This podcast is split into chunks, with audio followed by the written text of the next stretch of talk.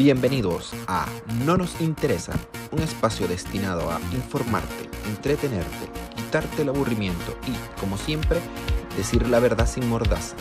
¿Nos quiere silenciar la élite? ¿Nos va a matar el virus? ¿Los reptilianos están entre nosotros? La verdad es que no nos interesa. La guerra es la paz. La libertad es la esclavitud. La ignorancia es la fuerza. Quien controla el presente, controla el pasado. Y quien controla el pasado, controlará el futuro. En nombre del gran hermano les presentamos dos minutos de odio.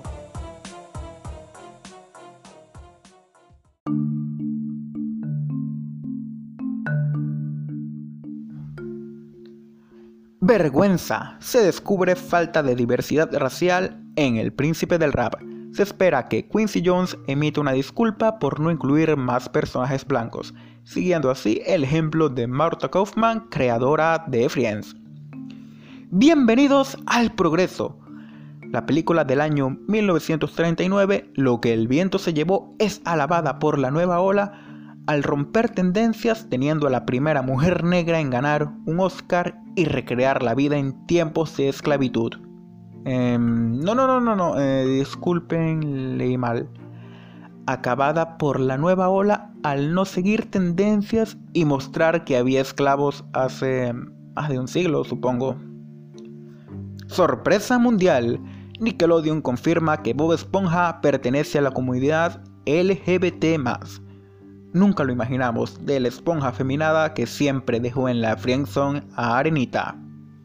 14 de junio se celebran 92 años del nacimiento del Che Guevara, insignia de libertad y lucha contra las injusticias sociales. Entre sus logros se recuerda el asesinato de miles de campesinos, homosexuales, así como disidentes cubanos y de instaurar focos guerrilleros en toda América Latina.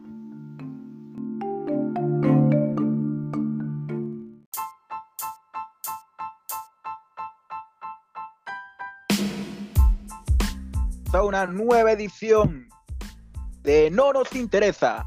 Aquí recuerden, si estás a favor de lo políticamente correcto, si eres comunista, este sitio no es para ti. Recuerden, deja hablar Rafael Olmos y junto a mí estarán Jesús González el Indio y Julio Tobar Coco. Sí, muy buena introducción, Olmos. Muchas gracias. Muchas gracias. Otra vez segundo episodio del podcast. El primero fue una, una caracterización llena de sorpresas y este segundo va para mejor. Sí, bueno, buenas noches a los dos. Olmo, buena introducción. Eh, Jesús, eh, saludos. Esperemos que se mantenga la misma dinámica y obviamente con la mejor de todas las, de, de todas las vibras, haciendo énfasis especial en lo que dijo Olmo en la introducción. Y como nuestro lema es la verdad sin mordaza, tengo que decirles algo. Si escuchan de casualidad algún ruido extraño por parte de la señal, es que nuestro amigo Coco se está acomodando el gorrito de aluminio para que las antenas de 5G no, no le provoquen COVID-19. wow, seamos sinceros, Coco, seamos sinceros. Te estás colocando gorrito de aluminio, ¿verdad? Bueno, de, de, de, 100, de 100 teorías conspiranoicas, no, 10 eh, son ciertas. Y esas 10 es algo que toma en cuenta, ¿no? Hablando de, de teorías conspiranoicas, muy bien, muy bien, ya me gusta. Mira, como entramos al tema rapidito, hablando de teorías conspiranoicas, ¿qué les parece si comenzamos con una de las teorías conspiranoicas más acertadas, verdaderas, y auténtica de nuestro año 2020, que pasó, que pasó de ser percibida gracias a, los, a las múltiples protestas de, que han ocurrido en Estados Unidos. ¿Qué les parece el enjuiciamiento o la culpabilidad o la posible culpabilidad de Hillary Clinton y su, y su complicidad con el Obama Gate? Bueno, ¿quién toma la palabra primero? Vamos a darle chance a Julio en esta ocasión. Bueno, pienso que además de ser un tema, yo más que mundial, internacional, me atrevería a categorizarlo de universal, por todo lo que representa y lo que simboliza. La investigación sigue su curso después que la habían dado cerrada y es algo que, que se mantiene todavía en pie en un año que ha sido muy convulsionado políticamente para Estados Unidos, muy aturdido, eh, precisamente porque lo que debatimos el domingo pasado, lo que pasó con George Floyd y la politización de ese asesinato, desencadenó muchas y muchas y muchas olas que dieron teorías y teorías más lo que dijeron los anónimos. Pero lo de, lo de Hillary Clinton, en lo personal para mí, que fue un hecho por lo de, por, porque se publicó en Wikileaks en su debido momento, con toda la documentación fehaciente que daba testimonio de ello, incluso Donald Trump en, la campa en plena campaña presidencial, en un debate muy televisado, que yo sé que lo viste Jesús y te lo, te lo gozaste, donde la, la increpó directamente y se lo dijo públicamente en televisión abierta que... faltó decir que Águila no caza mosca. qué pena le debería haber dado a ella borrar eh, ciertos correos electrónicos comprometedores cuando estaba en medio de una investigación federal, algo súper delicado. Muchos tacharon incluso a Trump, claro, con la agenda de lo políticamente correcto, entre comillas, de que Trump estaba jugando a la antipolítica y todo lo demás, pero se atrevió a decírselo en su cara y yo creo que era ahí la política estadounidense tomó otro color, tomó otro, otro, otra tinta, pero además de la agenda, de los grandes medios de comunicación y todo lo demás, a mí me hizo ruido de que un tema tan delicado como este no, no, no, hubiese, no hubiese estado en todas las palestras que tenía que estar. O sea, se difundió la noticia como quien no quiere la cosa, pasó de ser más una teoría conspiranoica que una noticia real, cuando incluso hay una investigación federal, no solamente con Hillary Clinton, sino donde está involucrado el poderoso John Podesta, que, bueno, los que ahondan en el caso saben que John Podesta ha sido no nada más jefe de campaña de los más poderosos demócratas, sino que ha financiado y también es una persona muy, pero muy poderosa en Washington, eh, tanto en los gobiernos republicanos como los demócratas. Entonces, estamos hablando de algo que tenía una categoría de ser una bomba atómica mediática y no la tuvo. Entonces, eso es lo que da pie a más teorías conspirativas aún. Es que incluso, prácticamente como lo señalas, no ha habido titulares al respecto. Para conseguir información es totalmente escasa. Y no, hay, no hay mucha, como, como bien lo señalas. Recordemos que Hillary Clinton perdió su apelación el pasado 2 de junio y aparentemente va a tener que declarar. Es muy posible que, tenga que, que, declarar, pero también hay una gran posibilidad que se escape de ello. Por lo siguiente, uno de los o dos de los jueces que, llevan su caso en la corte de, de, Washington son amigos de Obama. Uno llegó allí a su cargo por él y sabemos que Hillary está totalmente respaldada por Obama. Y más que decir una teoría conspiranoica, recordemos que se había señalado en su momento que la llamada trama rusa era en realidad una especie de Hillary, Hillary Gate, haciendo alusión también al, al Obama Gate que se hizo más adelante. Son varios cargos criminales los que podría enfrentar Hillary Clinton, pero todos estos pasaron por debajo de la mesa. Hubo uno con el que se le relacionó en su punto, que fue el Pizzagate. El Pizzagate es otra de esas teorías conspiranoicas, la cual pasó por debajo de la mesa, o mejor dicho, la cual ganó repercusión porque hubo un hombre que llegó con un fusil armado a, una pizzería, lanzó disparos al aire y supuestamente allí estaba tratando de, liberar a supuestos a supuestos prisioneros, esclavos sexuales, entre otras cosas que estaban allí. Por eso fue que alcanzó fama. Sin embargo, claro. y hablando claro y sin mordaza, eh, muchas personas de acá, América Latina, por dar un ejemplo, conocemos o conocen lo que es el escándalo de Pizzagate gracias al trabajo de, hablando claro, de youtubers, de youtuber como Dro, por ejemplo, porque es un tema que no vas a conseguir en los medios de comunicación, teniendo la documentación, porque los youtubers, tanto con piranoico como objetivo, han, mostrado documentación verídica, no nada más de los Wikileaks, sino incluso de, de las investigaciones federales del FBI, claro. Bajo resguardo y, pleno secreto de lo que es el, el, transcurso de la investigación, pero algo tan delicado me sigue haciendo ruido de que la mayoría del planeta desconozca por completo. Simplemente los que ahondan en el tema y, lo que les interesa. Ojo, cuando se, cuando se obtiene acceso a esos documentos o cuando los declasifican, siempre hay algo mayor, siempre hay algo más grande por lo cual se tapa. Es decir, la información no simplemente la sueltan así porque sí, sino que hay algún escándalo por allí, hay algo grave, ah, vamos, se filtra ese documento que de cualquier modo tenían que declasificarlo, pero siempre hay algo más grande que la tapa, que no permite que se sepa. En el caso del escándalo de, de los emails, estalló en 2016, fue semanas antes de las elecciones presidenciales y fue debido a la pesquisa del Buró de Investigaciones del FBI. Y no llegó a cortes en ese momento. Incluso eh, quedó al descubierto que Hillary durante su gestión habilitó un servidor privado fuera de la auditoría del gobierno y eliminó 33 mil correos. ¿Qué habrían esos 33 mil correos? Y la relación... Te que habían alguna, receta para pizza. Es posiblemente. Son que implicaciones, contactos, evidencia. Eso es algo delicado. Había Quizá la revelación de si asesinaron o no a, por allí. Perdón, Osama Bin Laden. Osama Bin Laden, ¿cuándo crees que se murió? ¿En 2001? ¿En 2000 cuándo? Una cosa puede llevar a otra, pero sigue siendo, cuando dice que desclasifican un archivo menor es porque hay uno menor, mayor que está haciendo soporte para nosotros clasificado, vente haciendo algo así como un archivo chivo expiatorio, algo así, ¿no? Un archivo que se clasifica, llamar la atención y desviarla de lo que de lo que no puede ser desclasificado y lo que más les interesa a ellos, sería algo así. Quizás todavía estén preguntándose en Estados Unidos quién mató de verdad a John F. Kennedy. Uno nunca sabe. A ver, ya que mencionan a John, a John Podesta, John Podesta, yo, yo siento que cuando se tiene la plata se tiene la influencia y eso, y eso ha caracterizado mucho lo que es el estilo de poder o sistema político que tiene Estados Unidos.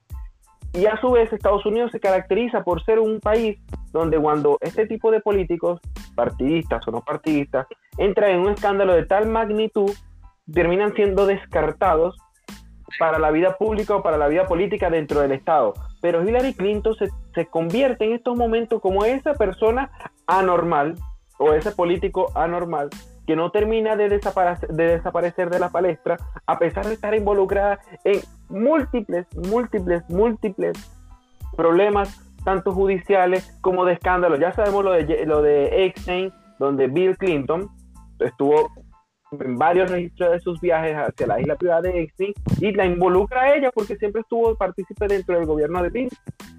De hecho, ojo, y ellos no solamente se les relaciona con la pedofilia en tiempos recientes, sino desde los 90. Ellos siempre están involucrados en, escándalos. Exacto, exacto. Entonces, para, para ir redondeando un poco la idea.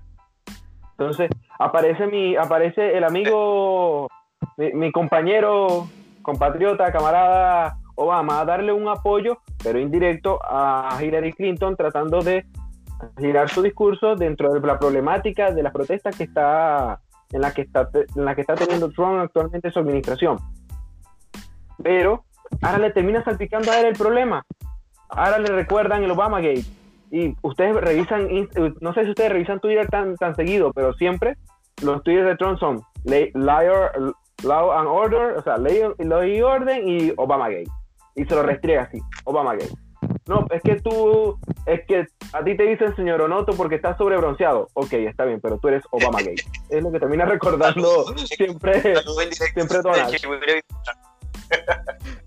algo por cierto, ¿sabe que, ¿saben qué otra cosa causa bastante ruido y hace pensar que efectivamente están involucrados en toda esta campaña mediática, en toda esta politización de la muerte y en este nuevo, nuevo estilo de, política, por, por llamarlo de, de, algún modo, por querer clasificarlo.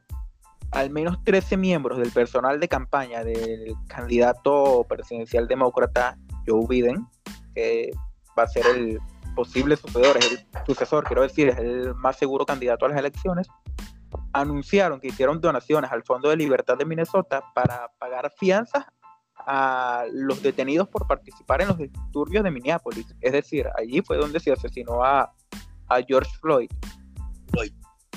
Es bastante curioso, ¿no? bueno, pero que debe tener una como una parte de Estados Unidos les pagan la fianza a los que a los que organizan las protestas que fueron espontáneas, entre comillas, da mucho que pensar. Muchísimo que pensar y más cuando los detenidos pueden tener cargos como vandalismo o muchas personas organizadas, incluso Trump lo dice directamente, porque si, si algo tiene el presidente Donald Trump es que no es como los presidentes latinoamericanos, que muchos los juzgan de blandengue, él, él siempre va directo. Y entonces de una vez dijo que eran los antifas, de una vez los declaró como terroristas internos, o sea, alguien que no anda con, con medias tintas, habló de su organización y todo lo demás. Pero independientemente sean los antifas u otras organizaciones de ultraizquierda que estén haciendo activismo en Estados Unidos o no, si hay muchas cosas que dan que, dan que pensar. El mismo asesinato de George Floyd, quien termina siendo una víctima de, de todo esto, haya sido quien haya sido, tenga expedientes delictivos o no, es una víctima del mismo sistema político. ¿Por qué? No voy a hablar de racismo, voy a hablar de que a mí me parece demasiado curioso, ¿no? Que haya sido una de las muertes más, tele, más, más transmitidas en el mundo, claro, con el poder de las redes sociales. Parece que todo hubiese sido premeditado y entonces para este, está la posibilidad, no sé, refresquenme la memoria, si no es que ya salió, porque yo vi que ya había quedado en libertad uno de los, de los tres funcionarios detenidos, pero parece que en una fianza entre un millón o un millón doscientos cincuenta mil dólares podía salir el funcionario que, efectivamente materializó el asesinato de George Floyd. Entonces la posibilidad de una fianza de un millón de dólares, ese millón de dólares que lo consiga siendo policía, teniendo los beneficios que tenga, pero simplemente salga bajo una fianza de un millón de dólares, que todos sabemos que un millón de dólares no se hace de la noche a la mañana y menos para pagar una fianza de un día para otro, entonces tú, tú, tú me dirás a mí si hay algo sospechoso no, sin, sin, sin sonar conspiranoico, pero es, como como piezas utilizables en este juego que de paso, como para poner la, la, la guinda en el pastel, todo sucedió en año electoral. Eh, ¿Te refieres al oficial Thomas Lane, uno de los miembros de los cuatro ex policías involucrados en la muerte de George Floyd? Sí, efectivamente ha sido liberado de la cárcel del condado Hennepin el miércoles por la tarde después de publicar, después de publicar una fianza de un millón de dólares. Bastante escandaloso que un oficial de policía maneje esa cantidad de dinero cuando con esa cantidad de dinero viven en tres generaciones familiares en Estados Unidos. Para prácticamente nada y con salario de, policía. Me da, me recuerda algo, no, no estoy seguro qué. Como en sitios donde diputados o militares. En un momento donde tan turbio, porque pudiéramos decir, si él fuera el otro lado de la moneda, si él fuera la víctima o el abusado, pudiéramos decir que la fianza surge de, de grupos activistas, de fundaciones, de donaciones, etcétera. Pero estamos hablando de alguien que, que, supuestamente está siendo repudiado por toda la población. Entonces salir de un millón de dólares de la noche a la mañana sí deja mucho que desear. Algo, algo sí tiene, tiene prescrito mucho la justicia en Estados Unidos. El crimen paga en efectivo o en condena, pero paga. no, hay duda. Creo que, la parte del efectivo es la, favorita de, muchos y por lo que se ha criticado en diversas ocasiones a la justicia norteamericana. Ahora, dígalo, dígalo. Volviendo a lo de Hillary, ¿por qué cuatro años después de que se cerró la investigación todavía hay correos que se siguen procesando, que nunca fueron buscados, nunca lo nunca aparecieron antes? Y el Departamento de Estado todavía hace presión en ello. Mucha información que se perdió. También se habla de obstrucción, de mentiras, de deshonra, de cualquier otra cantidad de, cosas ligadas a, Hillary Clinton. Y. Te voy a responder como respondió, como respondió la fiscal. mira, este ya no es el departamento de estado de este ya no es el departamento de estado del secretario de Clinton este es el departamento de estado de Donald Trump y por eso es que se está haciendo la búsqueda. Y fíjate, no es solamente a Hillary Clinton, sino eso salpica a todo el partido demócrata. Y estamos viendo claramente que el Partido Demócrata se está convirtiendo en el Partido Socialista de Estados Unidos, casi de forma oficial. Faltan los ojitos de Obama en una foto. que me está llamando la atención del Partido Demócrata es que, y precisamente en este siglo XXI, es que cada vez más se parecen a la izquierda. ¿En qué sentido? En que no depuran su fila. O sea, la izquierda que tiene que cuando alguien, si no le preguntamos a Nicolás Maduro, que cuando hay un guardia nacional, por ejemplo, que está denunciado a nivel internacional por violar los derechos humanos y por ser un depravado, mientras más depravado, más rango le dan. Entonces, no estoy diciendo que esto pase en, en el Partido Demócrata, pero no, no, los, no, los purgan, no purgan a las personas. Fíjate, ahí está Hillary Clinton con mucha más fuerza mediática que antes.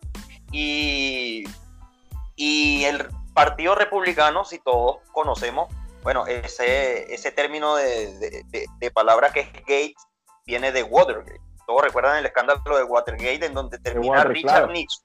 Richard Nixon. Asumiendo la responsabilidad de, de, ser tan autoritario para perseguir periodistas y grupos opositores que estaban dando las denuncias del robo de documentos a la sede del Partido Demócrata y eso desembocó en tal escándalo aunado a la presión de la guerra de Vietnam que se estaba, que, que, que se estaba perdiendo económicamente y por los disturbios estadounidenses, estaba desordenada la casa. ¿Y qué fue lo que hizo el Partido Republicano? Le exigió la renuncia a Richard Nixon, primer presidente en la historia de, de, de Estados Unidos, que renuncia a su cargo de presidente. Y, y lo hicieron, pues se acabó el escándalo. Es como, dice, es como decimos acá, muerto el perro, se acaba la rabia. Una depuración, empezando nada más y nada menos por el presidente de la República, se investigó a todos los demás funcionarios que, que, que robaron documentos de la sede del Partido Demócrata que tenían, que eran ex funcionarios de la CIA, expertos en la infiltración y desestabilización de gobierno. Entonces, me podría dar una, una idea de todo lo que estaría tramando Richard Nixon en ese momento, pero al fin y al cabo el hombre renunció y todo murió ahí. Y el escándalo de Watergate quedó para la posteridad. Entonces, ahora yo no veo que el Partido Demócrata haga absolutamente nada parecido a lo que pasó en aquella oportunidad. Si vemos las investigaciones de Barack Obama, prácticamente fue ordenar a la CIA y al FBI perseguir a la oposición política algo que también me suena bastante conocido y que además prácticamente ha impulsado una campaña contra, contra Slim, si no me equivoco. ¿Contra Carlos Slim? No, no, no, no. Eh, ya te doy los detalles con respecto a George Slim, que él fue parte del equipo de, Obama, también fue parte del ah, equipo George de... sí, el, de, el asesor de seguridad. correcto. Si ha tratado de lavar las manos. Todo lo que hizo él fue por su, por su parte, no tiene ninguna responsabilidad Obama, él está exento de ello, todo limpio, la culpa es, de otros, un, un chivo expiatorio. Suele pasar. Mira, la vida política de Hillary Clinton yo creo que se acabó por ahora. O quizás después. Eso no lo sabremos, quizá la próxima semana tendremos más noticias, aunque, aunque todavía existe la posibilidad de que un paño más grande termine cubriendo esa noticia tan gigante que ha sido representar o hablar de, esta política o de esta persona vinculada a las esferas de poder del Partido Demócrata en esta situación. Hablemos de qué está pasando en Venezuela ahora o prefieren tocar lo que está pasando aquí en Chile con, con la embajadora que necesitaba visa, visa de turista. ¿Con qué prefieren empezar? Creo que no hay, mucho que decir de, de, la embajadora, más allá de... Bienvenida a la realidad del venezolano promedio, y ni siquiera. No, literal, literal, porque lamentablemente las investigaciones que pude hacer en internet era que tenía una vida muy, tenía una vida muy hermética, muy, muy hermética, rara vez hacía su vida pública, a pesar de ser una, una persona vinculada a, a los estratos de gobierno paralelo, diagonal, eh, al ladito del gobierno de, Venezuela, tenía una vida muy privada. Dicen que vivía en Las Condes, otros dicen que vivía en el centro, unos dicen que, se la pasaba en spa, otros dicen que no, que de verdad la, la Guaraquena Gutiérrez, como que es su nombre, dicen que es abogada, otros dicen que inventó el currículum. Yo de verdad tenía una vida muy privada y fue muy difícil localizar su, una, investigación propia que mereciera hablar del tema, pero lo que podemos ahondar a, lo que podemos ahondar aquí es en el papelón en que se terminó metiendo, porque fue nominada embajadora, fue reconocida por el Estado chileno, pero le exigieron visa y le exigieron cotizaciones y le exigieron que pagara FP, que pagara FONASA y que sin eso no podía seguir teniendo sus trámites de, visado permanente. Entonces, ¿qué embajadora era? Era una embajadora. cuando escucho el nombre de Guarequena Gutiérrez, en especial este apellido Gutiérrez, recuerdo a los grandes terratenientes de Acción Democrática. Es hija, es hija de Bernabé Gutiérrez. Es hija de Bernabé Gutiérrez. Entonces, si hay un familiar de Bernabé Gutiérrez que ahora es rector del CNE, corríjame si me equivoco. el hermano. El hermano de Bernabé Gutiérrez, teniendo una hija de embajadora, ya sabemos quién es el que le hace pulso a Henry Ramos Alú dentro de la fila de Acción Democrática. Muy bien, entonces, verdad, tiene, tiene mucha razón, vamos a decir que no hay mucho tema de qué hablar, simplemente la convirtieron en una persona más, pero ¿quién peca ahí? Es, es a lo que yo quiero saber, ¿quién peca? ¿Pecó de la inocencia de, esta persona? ¿Pecó la inocencia del gobierno de Guaidó? ¿O pecó el gobierno chileno que al final se metió fue en sus problemas, en problemas internos de Chile, que son bastantes, y no, y no le interesó reconocer o no, o no reconocer a, la abogada Guaraquena Gutiérrez. Ok, podemos decir que Guaidó hizo un Guaidó. Sí, no, literal, literal. Así a lo grande, a lo grande. ¿Qué, estás haciendo por, por los embajadores, Guaidó? Oh, Yo creo que es lo mismo que está haciendo por Venezuela. No, de verdad que.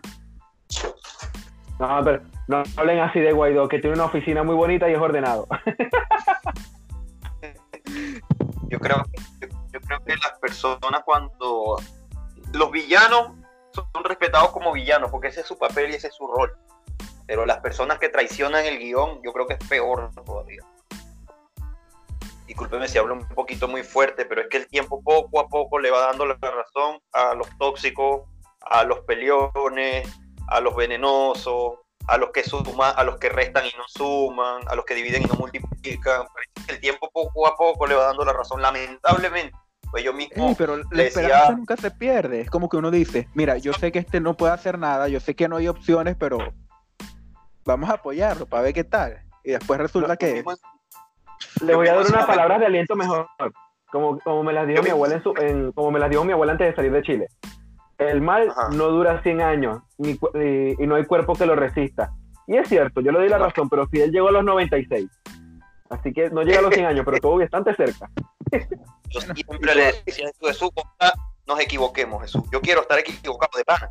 Que todo el mundo me diga, viste, vos estás equivocado, que el tipo sí, que yo quiero equivocarme de lo más profundo de mi entraña, yo quiero estar equivocado y que de verdad los tipos hayan estado en el, en el verdadero camino del rescate de la patria con la política, pero es que no es más que romanticismo y la gente pica el suelo una y otra vez y ese ha sido el gran error de la sociedad venezolana.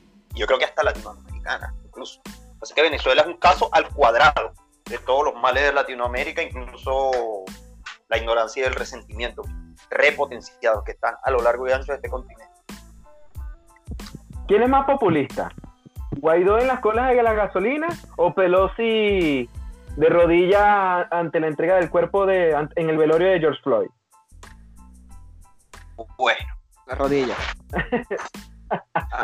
aquí no aquí no voy a acusar a, a, Guaidó porque él bien pudo haber explotado mucho más esa parte populista y haberse y haber hablado y haberse labrado de, su historia trágica por haber nacido en Vargas, que fue damnificado y todo lo demás, y que le tocó pasar trabajo cuando era muchacho, y eso no, no le sacó tanto el jugo como otro. Entonces, y ese sería el Compumol.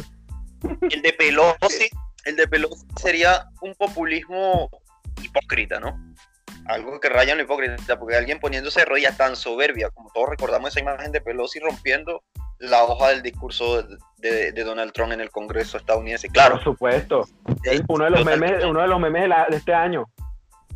Claro, entonces esa soberbia y, y, esa, esa vanagloria de ese personaje ahora arrodillándose, hincándose, pareciera que, y, me atrevo a decir lo que más por hacerlo sinceramente por el momento, obviamente están las luces, están la cámara, la acción y el momento servido para una gran escena de populismo más que venderle a, quienes lo quieran consumir en realidad.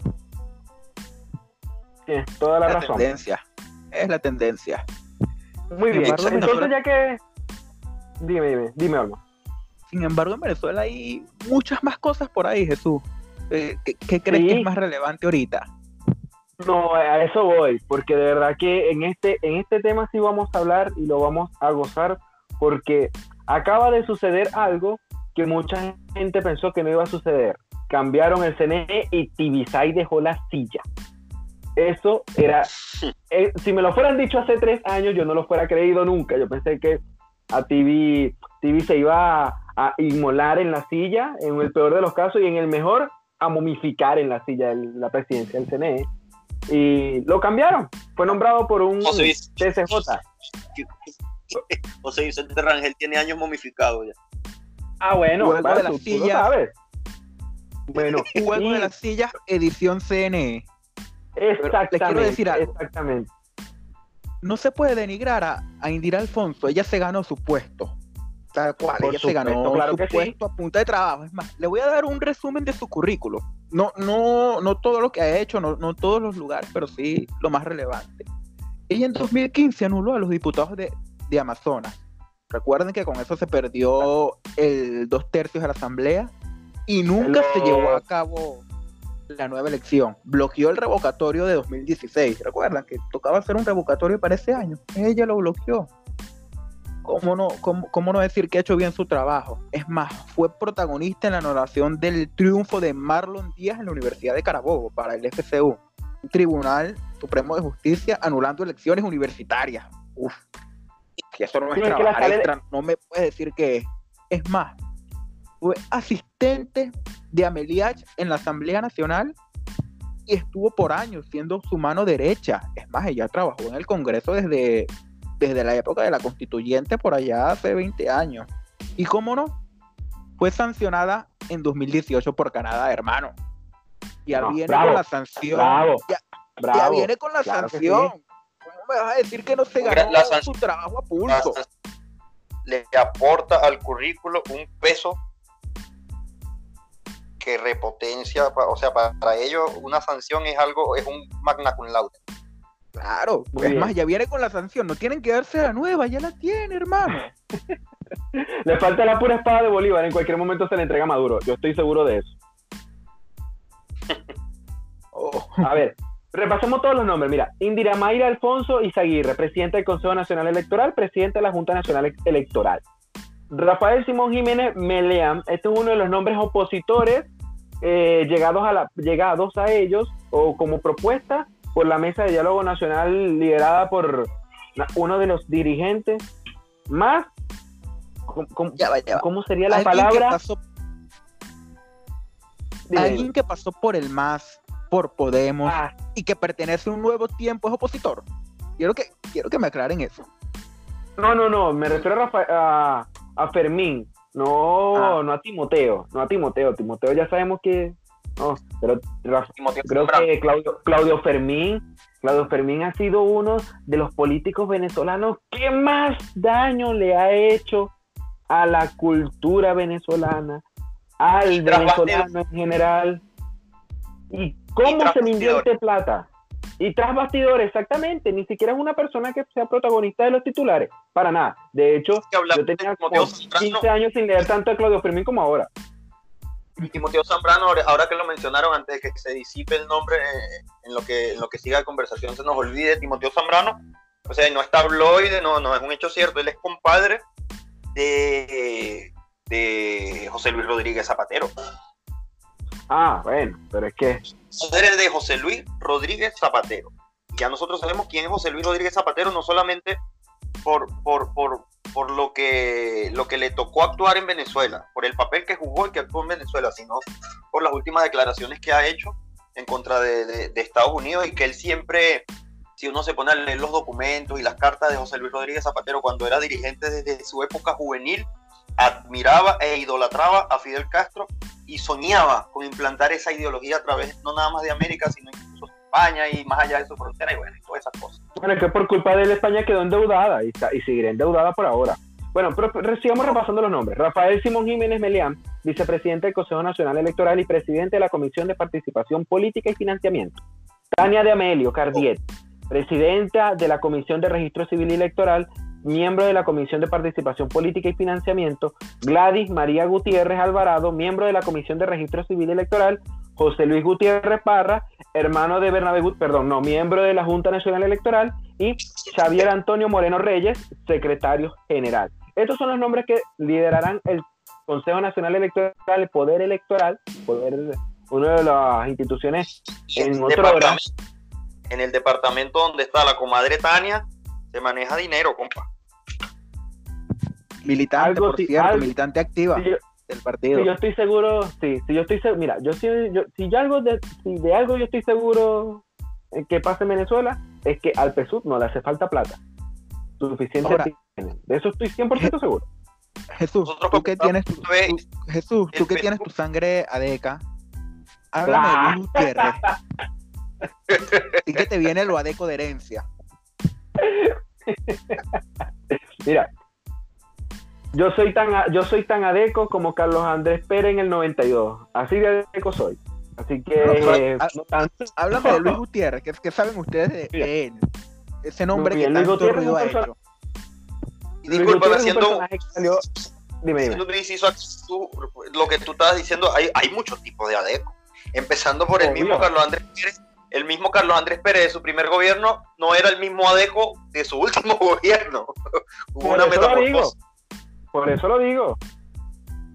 El, el, Carlos Andrés Pérez que terminó siendo en su segundo en su segundo periodo en su segundo periodo presidencial nada nada tenía que ver con AD con AD de hecho por eso fue que más de un dirigente se le volteó porque en las posiciones de poder las posiciones en donde tenían que tomarse decisiones referentes al país eran personas que estaban preparadas eran personas que venían de la beca de Mariscal de Ayacucho creadas en su primera administración y fueron incorporadas al poder de gobierno para poder levantar el país y llenarlo de de buenos profesionales en la administración pública y que eso a Acción Democrática, a mi compañero, a mi compañero de whisky y a mi amigo del ron no le gustó. ¿Por qué? Porque sacaba a mi compadre, sacaba a mi amigo que me apoyó en la campaña, sacaba a aquel amigo que cargó la bandera por 5 kilómetros y, saltó el y saltó el charquito contigo. A ese compadre le estaba quitando el puesto.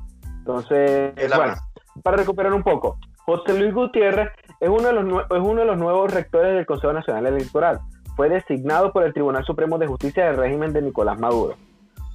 ¿Qué, ¿Quién es José Luis Gutiérrez? José Luis Gutiérrez es una persona que está vinculada a las esferas de poder tanto de la oposición, ya sabemos que es hermano de Bernabé Gutiérrez, un joven, un joven altruista y dirigente de Acción Democrática con nada más y nada menos que 80 años. El, al hombre, bueno, yo no, no, tengo nada bueno ni nada malo que decir del señor, él lo hace solito, cada video que hace de hecho, hay uno que está corriendo por las redes donde una señora le dice que es mentira todo lo que él dice, y me parece sumamente gracioso. Mira, mira, disculpa, disculpa. Eh, ahora que, dices eso de la juventud, recuerda que una vez hablé con, con precisamente uno de esos miembros de, de, la juventud del partido y me dijo, lo que pasa es que para poder optar por un cargo aquí necesitamos tener 10 eh, años de experiencia en la política. Imagínate ¿Cómo, es que es esa juventud con puros cabellos blancos?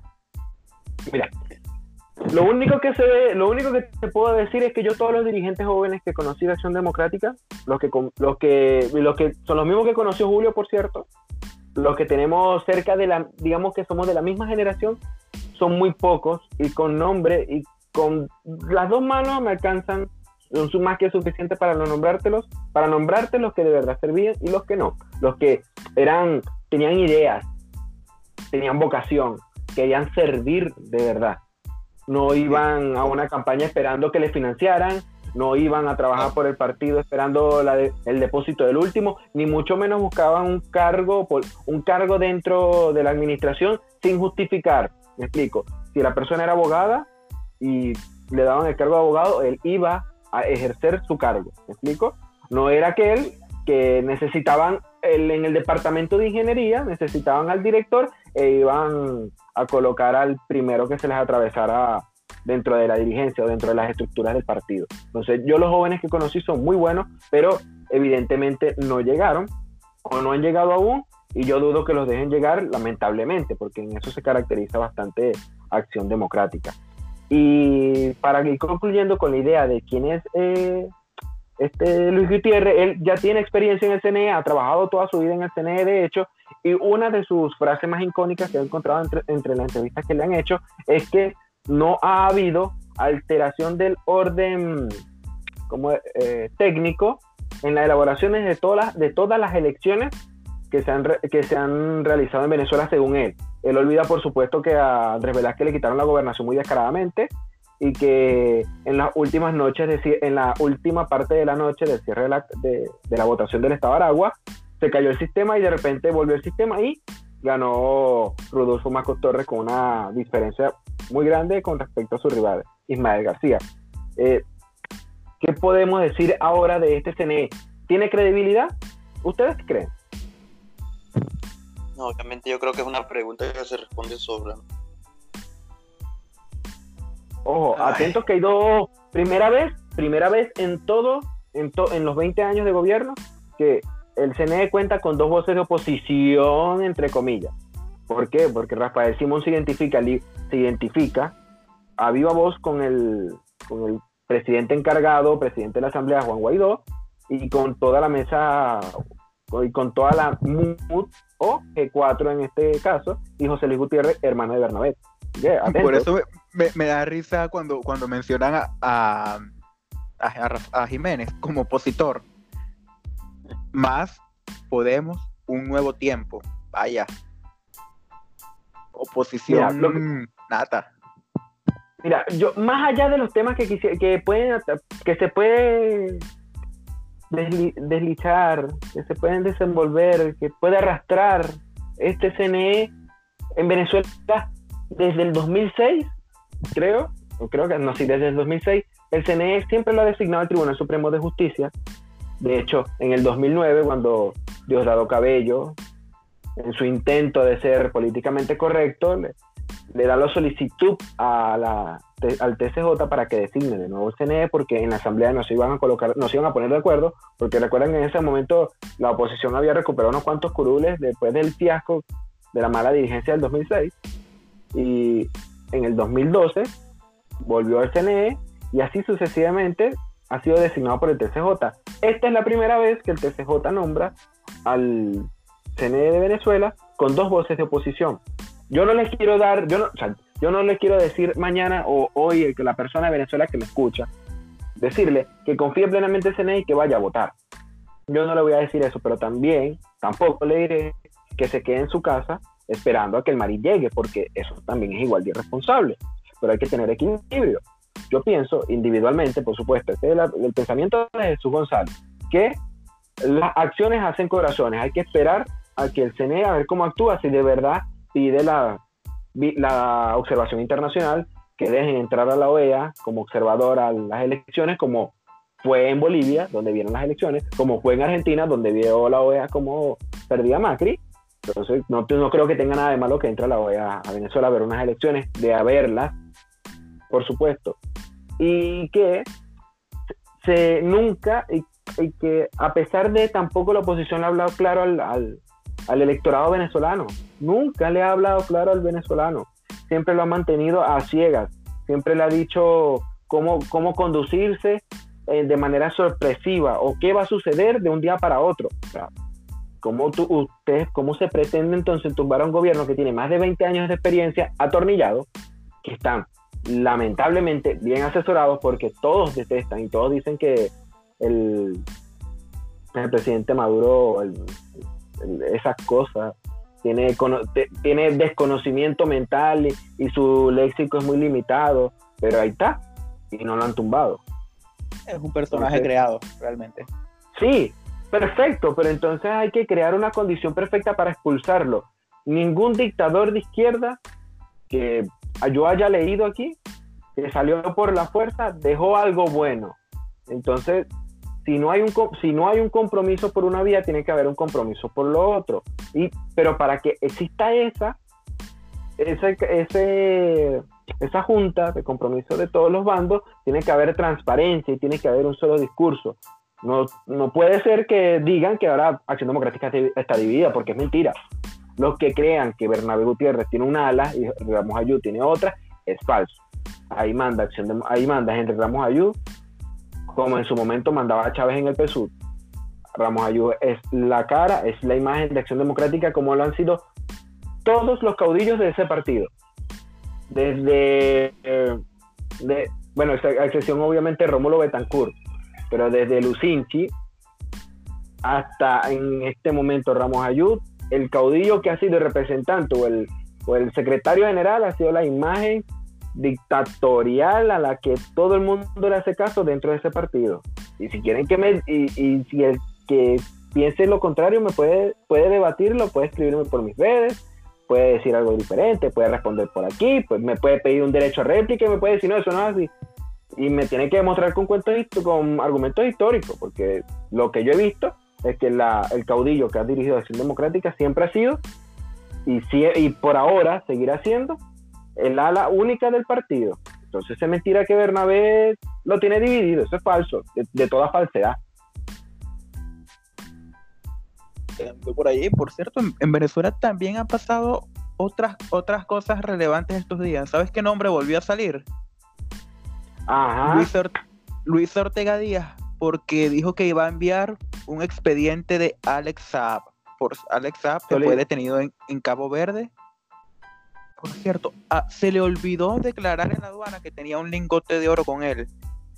Y algo curioso, Eso era el sencillo, eso era para los frescos allá en Irán. sí, quién sabe. Ya, no tengo efectivo, ¿me aceptas este lingote por ahí? y, algo curioso, Arriaza lo de repente se designó como, como diplomático venezolano de la noche a la mañana. Su cédula venezolana ah, ya venezolano, sí. CNE. Ahora, ahora no es colombiano, recordemos que este colombiano, casi sobrino de Piedad Córdoba, amigo de Santos, entre otras cosas más, hacía negocios con, el gobierno a través del CLAP y eso, pero resulta que no. Ahora no es un contratista del gobierno, ahora es diplomático. Por ahí no iría algo como enriquecimiento ilícito. No sé si ustedes tienen eso claro. Sí, es que la culpabilidad está en todo el documento que entrega Jorge Arreaza. Yo definitivamente no sé quién nos asesora, pero en el documento de Jorge Arreaza dice, un funcionario venezolano que fue a, que fue a arreglar los problemas que tenían los cruceros que llevaban gasolina a Venezuela a responder por una empresa que estaba inscrita en el que estaba inscrita como proveedora. Ahora, Entonces, ellos se pagan, se dan envueltos y se entregan lingotes de oro como sencillos por si acaso. Bueno, no sé quién Simonial. Ahora, ahora, ¿saben quién va a asesorar legalmente? ¿Quién va a ser abogado de, de este señor? No se le ocurre a nadie por allí, algún, algún dictador. no, no. Va a ser María Domínguez Trujillo. Es normal que el nombre no les suene para nada, pero tengo que decirles algo. Eh, exactamente, hija, de Chapita Trujillo. Bueno, imagínate. Es, esa es la hija del, del dictador de Dominicana. Claro, por supuesto. Fulgencio Trujillo ah. era el nombre, ¿no? El, el, dictador fue Rafael Leonidas, Rafael Leonidas Trujillo. Pueden leer por allí sobre, sobre la fiesta del chivo. el libro. ella un, libro escrito por Mario Vargas Llosa, maravillosa. Sí, lectura recomendada totalmente. Ahora, ella fundó su firma de abogados hace apenas un año, pero ya ha estado envuelta en otras polémicas. Defendió a la exsecretaria o ministra de, de, Educación en Puerto Rico, Julia, Julia Keller, acusada por defraudar 13 millones de dólares al gobierno de la isla. Por ahí van los antecedentes de, de esta señorita. O de esta Yo exijo la sanción. ¿Dónde está la sanción? Porque si no tiene sanción, no es digna representante de un de alguien vinculado a mi gobierno de Venezuela. Si no tiene la sanción de los Estados Unidos. Hermano, es nieta de Chapita Trujillo. ¿Qué más, qué más le puedes pedir? Nieta de Chapita Trujillo. Ahí, ahí de Fidel Castro. Ah, bueno, de verdad que las locuras que pasan de que pasa en el país y fuera de él son una cosa increíble. Qué bueno que tenemos este espacio sin mordazas para poder hablar de ellos porque dudo mucho que en una radio nacional nos dejaran hablar la mitad de los temas que hablamos aquí y con ojos, igual dando siempre la invitación a que nos puedan responder o nos puedan dar réplica. Siempre respetaremos eso a pesar de estar en libertad de no hacerlo, porque esto nos permite esa gran ventana de oportunidad de poder hablar con pruebas, con base y ser defendidos con los hechos. Es así. Así. Y Muy mire, si- siguiendo con temas de Venezuela, y disculpa que, que me extienda más de lo, de lo debido, No, dale. hay, hay, hay, hay otra cosa más que acaba de surgir ahorita, hoy 14 de junio. Gaby Arellano, diputada y militante de Voluntad Popular, renunció al partido. Ya son unas cuantas que han renunciado a, a Voluntad, Voluntad. Popular. A, a Arellano se le junta también Ana Karina García, que ya lo había hecho a principios de semana. Eso no me sorprende. Yo, los males de ese partido venían sucediendo desde mucho antes de que, de que esto explotara de la manera en que explotó. El- los, los males de ese partido fueron incluidos dentro de los males que ha tenido el venezolano en general de creer, de creer siempre en la figura del caudillo, lamentablemente, y hay que reconocerlo. De hecho, para el que me escucha y el que no lo sepa, yo pertenecía a ese partido en mi época más, más rebelde, por así decirlo. Y, Yo soy tu guarimbero. eh, ah, bueno, pero es que yo no tendría problema. además, además, Julio y yo estábamos en la misma, ¿no? Solo que él estaba en otra acera, pero teníamos la misma manera de lucha, por así decirlo. Creíamos en lo mismo. Sí, obvio, entonces tenía, cometimos muchos errores y ahora, y ahora la estamos pagando bien lejos de Venezuela, lamentablemente. Creímos en- creemos en lo mismo, porque seguimos creyendo en lo mismo, lo único que estábamos en, lo- en los medios o en los canales equivocados, pero creímos y seguimos creyendo en lo mismo. Así es. Yo estoy a punto, yo estoy a punto de, de fundar un partido que es una idea de un amigo que está en China. Se dice que es par- partido de extrema derecha, PEE. Yo Ya sé estoy a empezar que hace ese amigo en China. ¿Ah? Empezar que hace ese amigo en China. Él, él es un rockstar. No tengo otra frase que lo describa. Es, una, es un amigo, un amigo de muchos años allá que está en Venezuela, está tocando en una banda allá en China. Todos los que conocemos la trama china, mucho cuidado con, con- con- con el espionaje. No, para nada. Ese. Ese- Dijeran acá ese en nuevo- Chile, ese no está ni ahí con, con, con, eh, con ser espía de nadie. es un rockstar, está en Chi- vive en China. Sí. Ese Sí. no es uno que tiene una, una, una, una novia que se llama Mar- Margot, Margot, creo que, ella entre- entrenaba, hacía Espartan en las ballenas. La única Margot que conozco es Margot, Margot Robbie, sinceramente. Yo creo que tú no la conoces. Yo creo que has visto muchas fotos de la actriz. Así que no seas mentiroso, Olmo, no nos engañes a estas alturas, por favor. Olmos, ¿qué te parece si le damos ahora a nuestros oyentes la oportunidad de que escuchen la entrevista que hicimos entre semanas? Claro, eh, cabe destacar, invitamos a, a una aragüeña que está triunfando en el mundo, Amneris Márquez. Ella nos va a hablar sobre, le, preguntamos por allí por, por, la, por unos mitos de la discriminación que existen en el mundo. Cuando le invité me dijo, le pregunté si quería participar, si quería hablar y me dijo, claro, yo soy la triple, la triple amenaza. Mujer, negra, joven y extranjera. ¿Qué más, qué, más se puede pedir? Vamos a darle eh, ahora paso a, a la entrevista que tuvimos con, con Amneris Márquez, que no solamente nos habló de eso, sino también nos habló de, de todo su papel con Local Games Latam y con Riot Games. Muy bien, ahí se la dejamos para que la disfruten.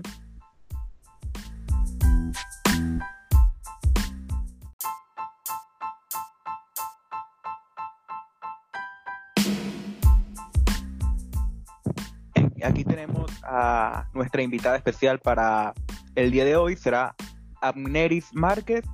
ingeniera en telecomunicaciones, egresada de la Unitec. Es o uno de, la, de los ejemplos que tiene actualmente Maracay. Así es, aunque no sea muy conocida a este nivel. sí, ahorita quiero que hables más de ti. Quiero que le des al público una breve introducción de quién eres, de tu papel tanto para Local Games Latam como para Riot Games y también tus certificaciones en Microsoft. Ok, ok. Bueno, primero que nada, muchas gracias chicos por invitarme al programa. Agradecida. Em, bueno, eh, como, como eh, dices tú, yo soy originaria de la ciudad Jardín en Venezuela, de Maracay y estudié ingeniería en redes y telecomunicaciones en la, Universidad Tecnológica del Centro, también conocida como la UNITEC.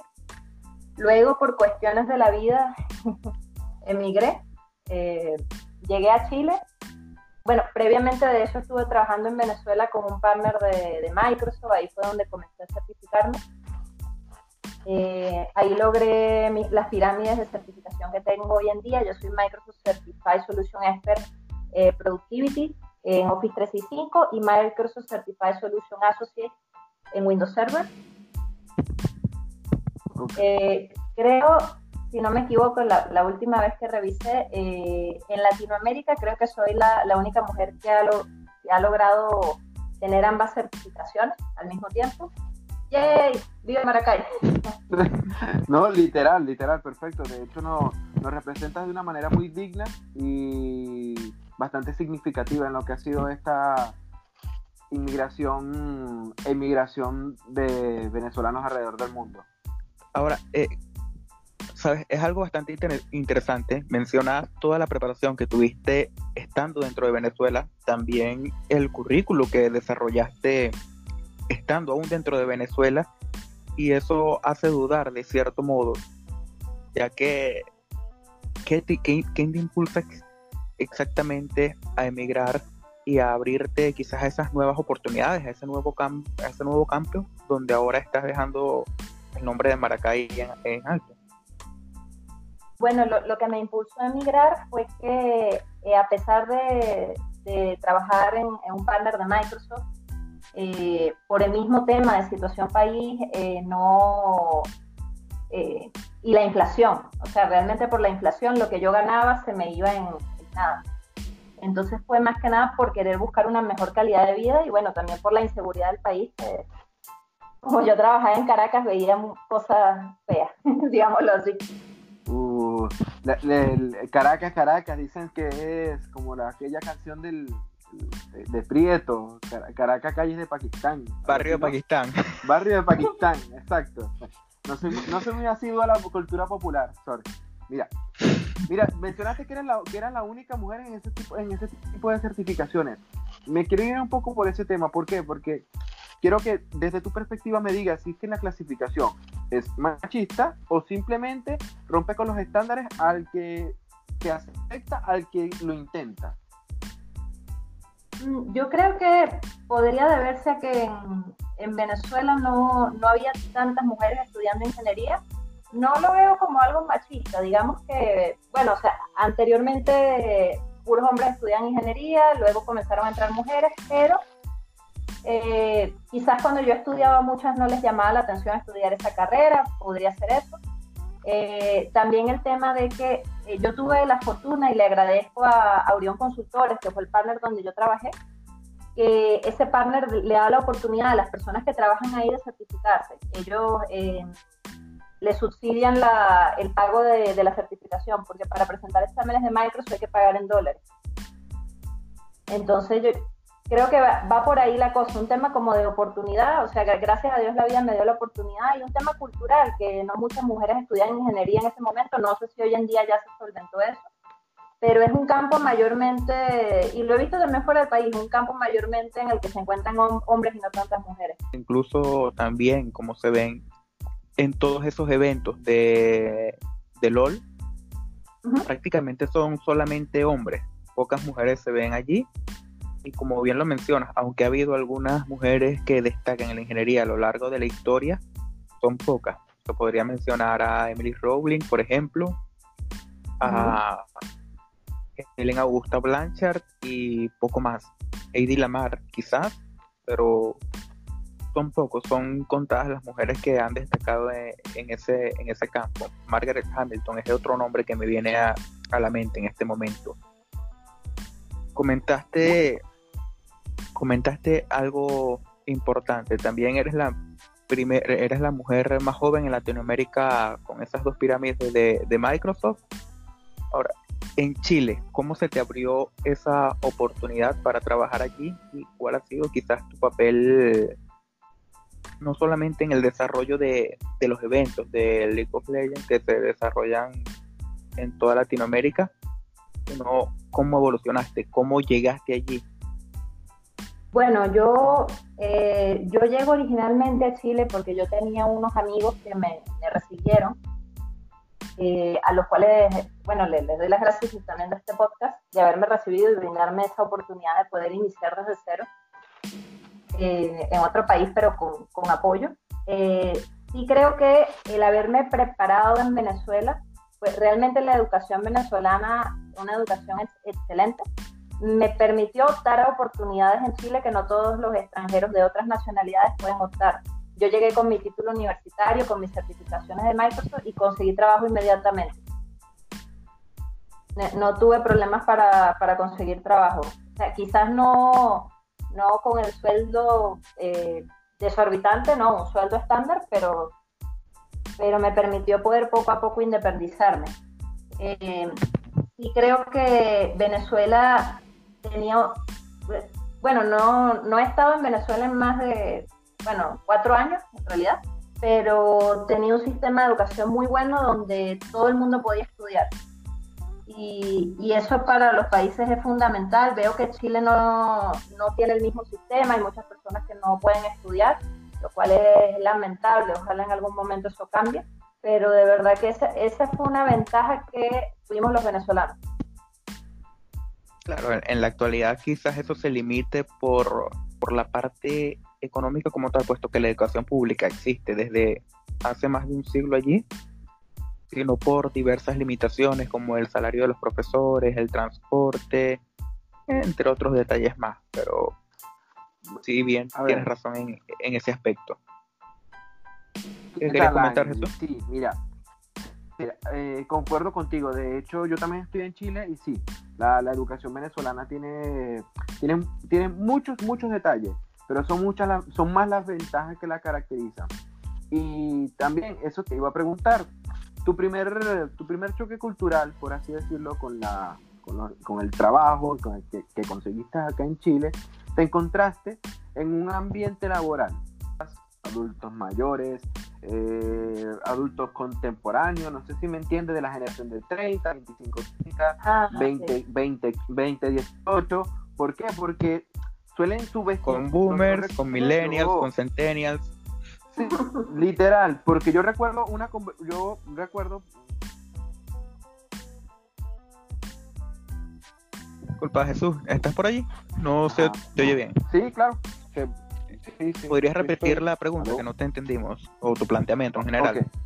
Vale, está bien. Mira, eh, el, choque que tuviste dentro del, del, dentro del trabajo que tu primera experiencia laboral en Chile fueron con personas que se adaptaron a ti, tú te adaptaste a ellos, no hubo no hubo un choque, no hubo choque cultural o de, o de edades, no te sentiste perdida dentro del ambiente laboral o, o te adaptaste apenas llegaste ya que era tu entorno, ya que era lo que dominaba. Ok, bueno, em, sí hubo choque cultural por algunas, algunas razones. Eh, por ejemplo, eh, cuando yo, yo llego al trabajo, veo que había muchas personas mayores, yo estaba acostumbrada, claro, a tener personas mayores trabajando conmigo, pero también personas más jóvenes. Llego y habían eh, muchas personas mucho mayores que yo. Em, me, sorprendió un poco que también, em, eh, digamos, en Venezuela hay una, bueno, había, ya, no sé cómo esté, pero había una tendencia a que cada vez que sale algo nuevo, el venezolano lo quiere. Por ejemplo, quizás era porque yo trabajaba en un partner de Microsoft y siempre estábamos con la última tecnología, la última vanguardia. Eh, yo veía que en varias empresas en Chile ese no era el caso, o sea, usaban software de hace años atrás. Y, y ese tipo de cosas. Entonces yo creo que fue más un, no un choque, choque, pero sí me sorprendió eso. Eh, igual me siento que me, adapté bien al trabajo, me recibieron muy bien. Eh, realmente los chilenos me trataron muy bien estoy muy agradecida por eso. Pero, sí fue algo como eh, el tema de, ver que usaran sistemas que no, no, eran los más actualizados o los más nuevos. Pero bueno, o son, cosas culturales. Eso incluso también se ve en Venezuela dependiendo de en qué campo estés trabajando. Por ejemplo, en, cuando trabajé en periódico usábamos Windows XP y eso era ya para 2017, podrás imaginarte. Ahora, el teclado era una máquina de escribir. Eh, básicamente era algo así, trabajábamos con 2 GB de RAM. Para 2017.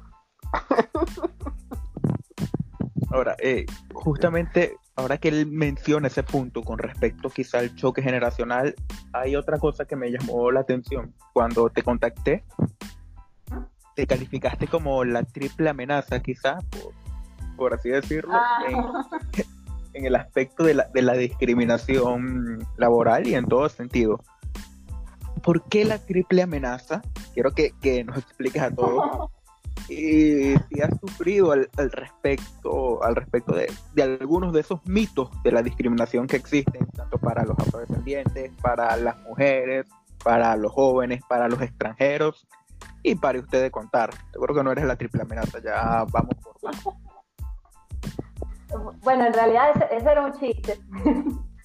ese era un chiste en realidad, pero... Eh, o sea, de, por ejemplo, decirte que me he sentido discriminada, por ejemplo, por ser mujer, no, no me he sentido discriminada en ninguno de los trabajos hasta ahora por ser mujer.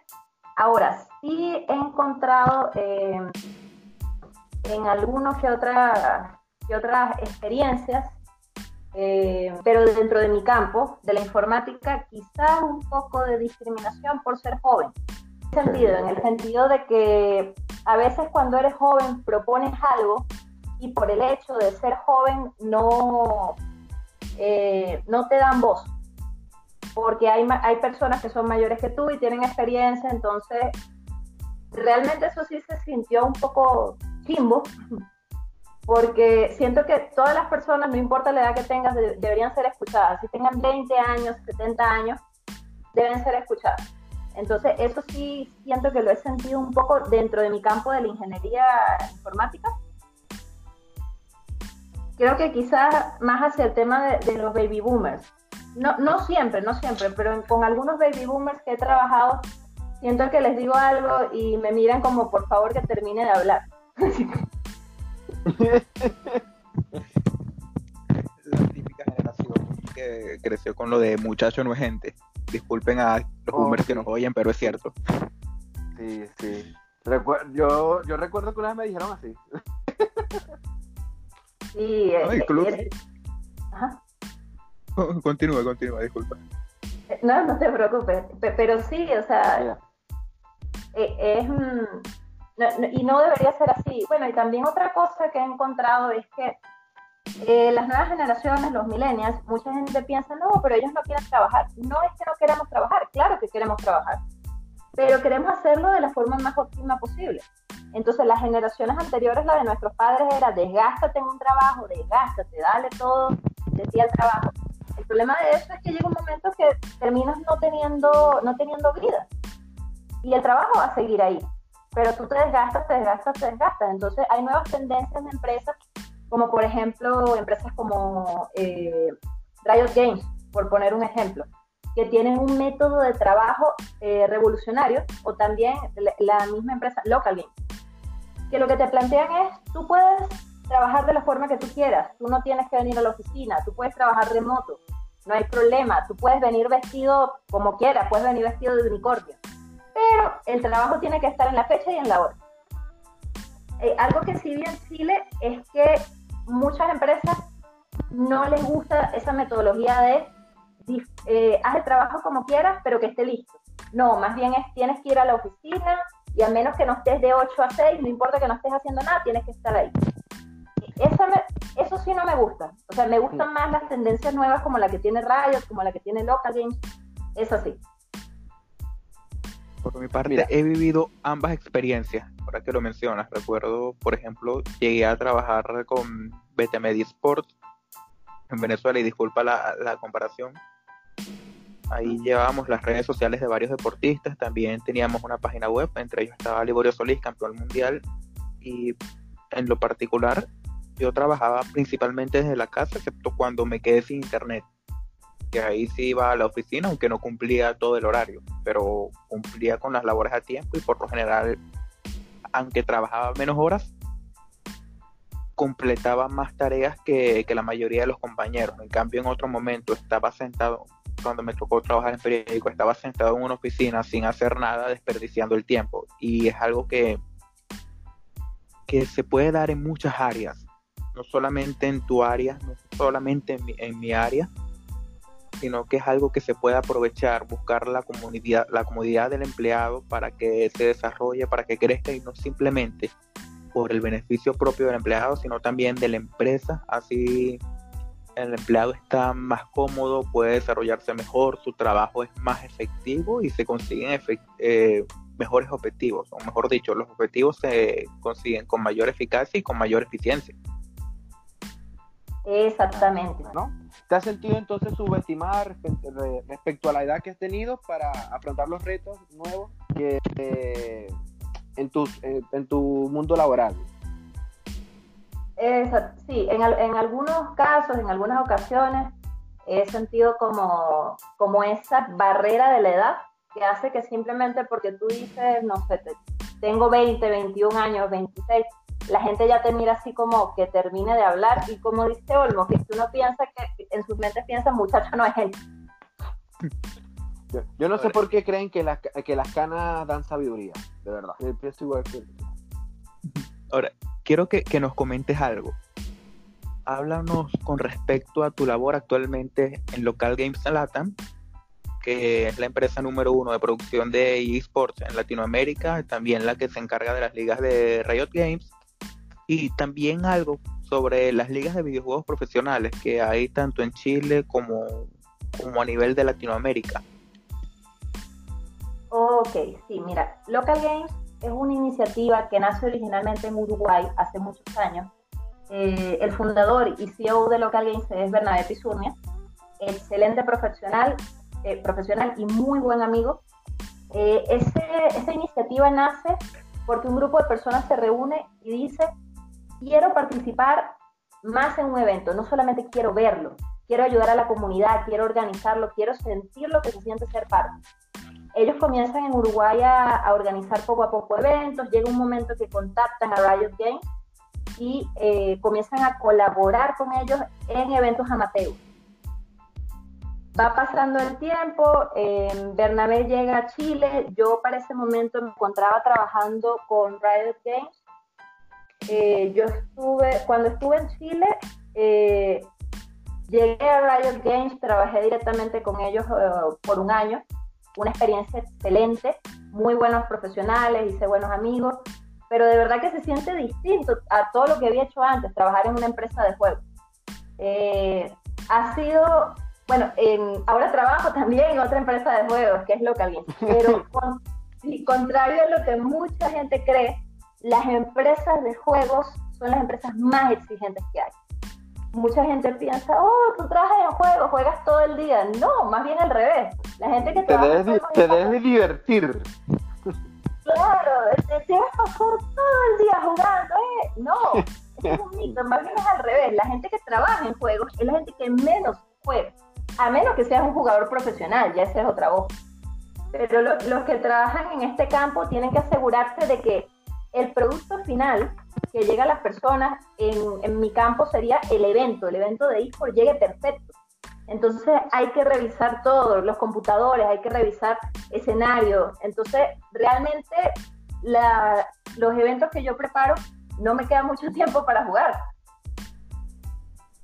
Y, bueno, eh, es, es una experiencia excelente, pero muy exigente. Entonces, si, si alguien de los que está oyendo el podcast dice, yo quiero trabajar en una empresa de juegos, sí, lo puedes hacer, pero tienes que venir preparado y mentalizado que va a ser duro, ah, va a ser a la vez una experiencia muy dura, pero también, muy gratificante.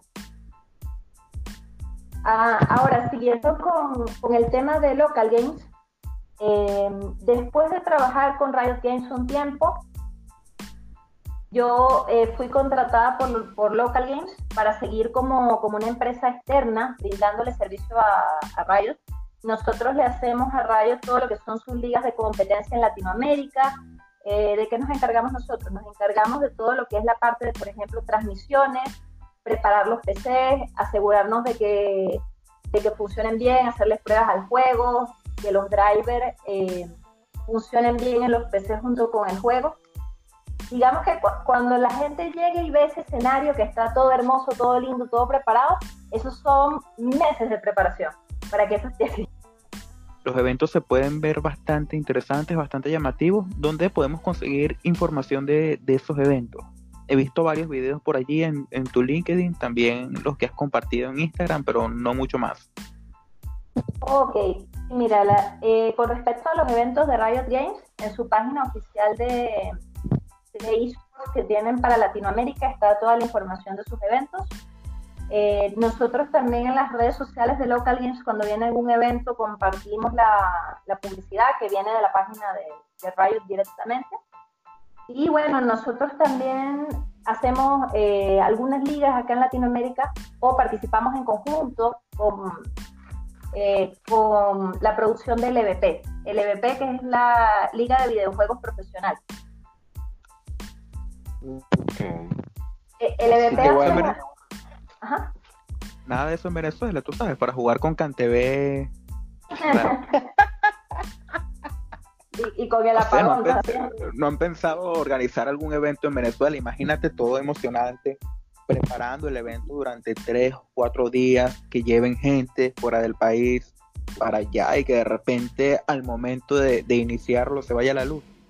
Se va a la luz. Exactamente. Es más, podría ser, podría ser quizá algo extremo jugar todos con, con jugar todos con retraso, quizás. Ustedes suena, suena interesante, sería ya EA Sports a nivel extremo. sí, así como juega con, con, mucho lag y con posibilidades de que se apague la luz. Ustedes saben que ya está de moda la, la, utilización de bodegones, así, te imaginas que se va la luz y salen los bodegones de planta. Bueno, aquí tengo una planta disponible, ustedes dicen, de euros, dólares, cells, West Fargo, Banesco, Panamá. Bueno, salió ahora Provincial Panamá, parece. Aunque tendrían que hacerlos temprano por el transporte público, si no sería una caminata extrema quizás por Caracas. No, a medianoche. O sea, yo, por supuesto. ¿Te imaginas a, Agnar, corriendo con, con, con, las PCs encima, huyendo desfavorida de, de, de, las motos Jaguar sonando en, su, en la nuca? Lo que me habla es de adrenalina. Exactamente. Mira, creo, anoté un poco de las reflexiones de lo que mencionas. Mira, detrás de los juegos que usas están los profesionales que lo hacen posible. Ella, ella recuerda, me recuerda mucho a Charlie en la fábrica de chocolate porque respetaba mucho el chocolate y ahora se le veía subiendo algún dulce. Así y veo a los profesionales de videojuegos. Que son son buenos profesionales, son muy inteligentes y rara vez, rara vez los ves usándolos. Sin embargo, creo que podemos conseguirla por allí, ¿no? Tiene de casualidad, háblanos ya para, finalizar de, tu nuevo canal de YouTube y posteriormente a ello, danos tus redes sociales donde poder eh, conseguirte y conocer más de ti. Ah, perfecto. Eh, bueno, sí, yo eh, yo actualmente me propuse la meta de mi tiempo libre, tengo un, canal de Twitch y un canal de YouTube, eh, Light Spirit Latam. En ese canal. Twitch es el YouTube morado, niños. Tal cual. Entonces, eh, yo lo que quiero con esos canales es mostrarle a la gente juegos que son poco conocidos, juegos de estrategia y también dar tips sobre todo dentro de YouTube, estoy pensando comenzar con un nuevo segmento para dar tips, por ejemplo, si se te buguea, tienes lag, ¿qué cosas pueden ser? ¿Cómo lo puedes solucionar dentro de cada juego en específico? ¿Qué podrías mejorar para que, te, para que tengas un mejor rendimiento? Usar ese conocimiento que he ido adquiriendo por, por experiencia como IT de esports para ayudar a la gente a que su experiencia sea mucho mejor dentro de los juegos. Y bueno, yo, yo en Local Games cumplo dos funciones. Una es la de IT de eh, IT Lead, que es como, digamos, el, IT más, antiguo, eh, con, un pelito más de experiencia, y el de eh, Operations Manager. Yo me estoy encargando de manejar todo lo que es la parte de logística para la organización interna de nosotros como Local Games y dentro de eh, ciertas operaciones dentro de las ligas. Entonces, la verdad que ha sido una experiencia muy, muy divertida, muy, muy divertida y a la vez muy exigente. Em, bueno, mi, otra red social que, en la que soy más activa es el, el Instagram, Anneris Márquez. Ahí me pueden encontrar. Eh, normalmente estoy publicando constantemente información de juegos, de las ligas, tips, eh, cuando vienen eventos, todo eso. Y las redes sociales de Local Games sería Local Games Latam dentro de Instagram. Allí también nosotros publicamos, eh, publicamos información de las ligas y eh, hace poco hicimos un post refiriéndonos a la, la, liga que se hacía en Chile. O sea, la LLA cuando se hizo en Chile y nombramos a varios de los profesionales que participaron en ella, que públicamente no son tan conocidos, pero que sin ellos la liga no hubiera eh, no hubiera salido tan bonita, porque lo que la gente ve es el producto final, pero detrás de ese producto final hay muchísimo trabajo. ¿Algo para finalizar, Jesús? Solo, quiero saber esto, solo quiero saber esto. Al salir de Aragua, si a ti te fuesen dicho hace 10, hace 5 años, lo que tú ibas a lograr hasta hoy, ¿ha valido, ¿ha valido la pena hasta ahora? Sí, o sea, de, verdad que sí. Claro, si alguien me hubiera dicho las cosas que iba a lograr, no, no lo hubiera creído, porque hubiera dicho, pero, pero ¿cómo? Pero es son vivencias, es aprendizaje que lo forman uno, gracias a Dios también muy buenos amigos eh, en Chile, en Venezuela, y bueno, muchos de mis amigos por las vueltas que da la vida vienen de Uruguay también. Eh, pero excelentes personas. Y, y bueno, también muchos profesionales que, que he conocido en mis, en mis viajes en México, que les doy las gracias, pero de verdad que a los venezolanos que están pensando en emigrar, eh, no es fácil, no es fácil, no es como te lo pintan los amigos que están fuera del país, que todo es bello, que vas a triunfar al momento, no, pero vale la pena, de verdad que vale la pena. Yo también he pasado momentos duros, este, no todo ha sido momentos buenos, pero no me arrepiento de haber, de haber tomado la decisión de emigrar, de haber decidido comenzar la aventura de emigrar. Y de verdad que si hay alguien pensando si debería emigrar, bueno, cada caso es particular, pero yo diría sí, inténtalo, inténtalo a ver qué pasa. Y también si hay alguien en el campo de juego o queriendo entrar al campo de juego, yo le diría, dale, inténtalo no importa que no hayas estudiado una carrera en juegos. Por ejemplo, en Chile vi que había universidades que daban diseño de videojuegos. Te sorprenderías la cantidad de gente que entra a trabajar en los videojuegos porque juega y porque tiene otros títulos totalmente distintos.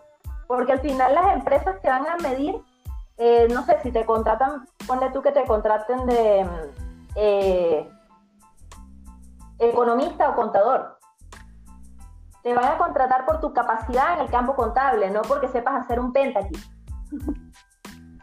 Literal. Muchas gracias, Amneris, por, por, tu participación. Esperamos tenerte de vuelta aquí en No Nos Interesa con, con tu opinión, con tus avances, con tus logros. Muchas gracias por, por este tiempo. Felicitaciones por todo. Un abrazo gigante a la distancia, Un placer. Muchas, Muchísimas gracias chicos, un abrazo muy grande, espero eh, que me vuelvan a invitar. Muchas gracias.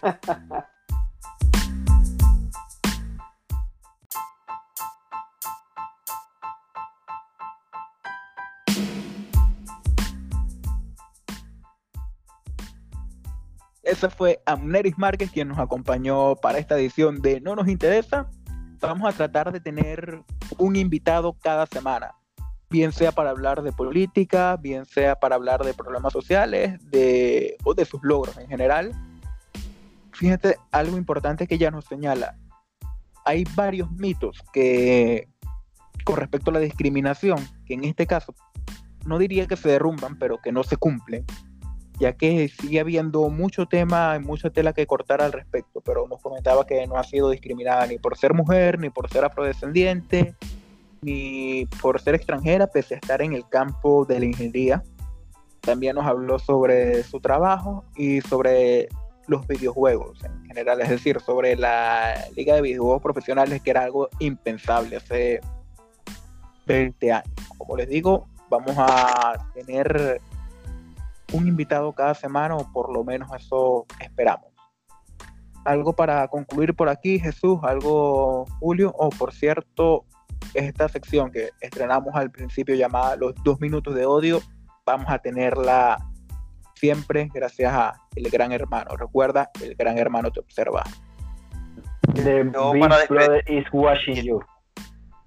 Di- disculpa eso. Yo para despedirme quisiera con una frase de Einstein, o sea, porque acá se hizo mención de, y hablamos de los rectores del nuevo CNE, y estamos viendo las mismas estrategias, las mismas, lo mismo todo. Mucha gente dirá que son estrategias, que son tácticas que caen en lo mismo, pero es que nosotros sabemos que en el fondo la intención no es cambiar el fondo. La intención es seguir conviviendo y seguir en el mismo sistema político, porque por algo están ahí. Entonces, para las personas que creen que se está haciendo lo correcto y que, si, que se quiere hacer lo correcto y que simplemente están cayendo en un error. No, eso está calculado, ellos no están equivocados ni haciendo un error porque su política es para eso, para la convivencia y para mantenerse en el poder. Estoy hablando tanto de los azules como de los rojos. Y hay una frase de Albert Einstein que dice, loco es querer distintos resultados pero haciendo siempre lo mismo. Es algo así. No creo que se le haya dicho literalmente como es, pero es algo así. Es querer cambiar los haciendo siempre lo mismo. Entonces, eso es para las personas que piensan que haciendo siempre lo mismo la oposición va a generar distintos resultados, que es el resultado que ellos añoran, que es tener un, una Venezuela libre y echar al régimen, pero con los mismos métodos de siempre que simplemente hay que tener fe, porque por obra y gracia del Espíritu Santo las cosas van a funcionar. Eh, nada más y nada menos que eso. Eh, si fuese sido literal, pues hablaba en alemán, Julio. Creo que tu alemán no se te da, ¿cierto? el alemán, pero hay que. Me parece el del Führer, porque es, es- es alto y se pronuncia mucho la S, algo como Harden. Mira, Lucha, bueno, yo para despedirme ah, solo tengo, solo tengo una, una palabrita que hay que decir. Algo así como que si la vida si te da la espalda, no te vuelvas progre. Esto es lo que tengo que para decir hoy. Vale. Ya, cuídense muchachos, los quiero. Viva lo Yo, políticamente yo creo que a ti, como- a ti te gusta mucho como Luis Chatén cerraba sus programas. No, no, para nada, para nada. cuídense, vale. Recuerden, ojo, habla- ahora que mencionas lo progre, recuerden que aquí en No nos interesa, apoyamos la diversidad. Nomás resta decir que tenemos a, a Julio Tobar y a Jesús González por aquí, parte de los afroamericanos. Y Jesús, ¿perteneces a alguna otra comunidad por ahí? la idea que representas tú. Un abrazo, un abrazo. Sus redes, Bueno, para seguir mis redes, Olmos Piso R en Twitter y Olmos Piso 8 en Instagram. La del programa, Julio. arroba no nos interesa. arroba Julio de. No, mentira, es el correo. Julio de Tobar 89 en Instagram. Instagram. Arroba JS En, Instagram y en Twitter, arroba JSRON9, Jesús Armando González y arroba no nos interesa uno, porque somos el programa número uno. Hasta luego. Ojalá.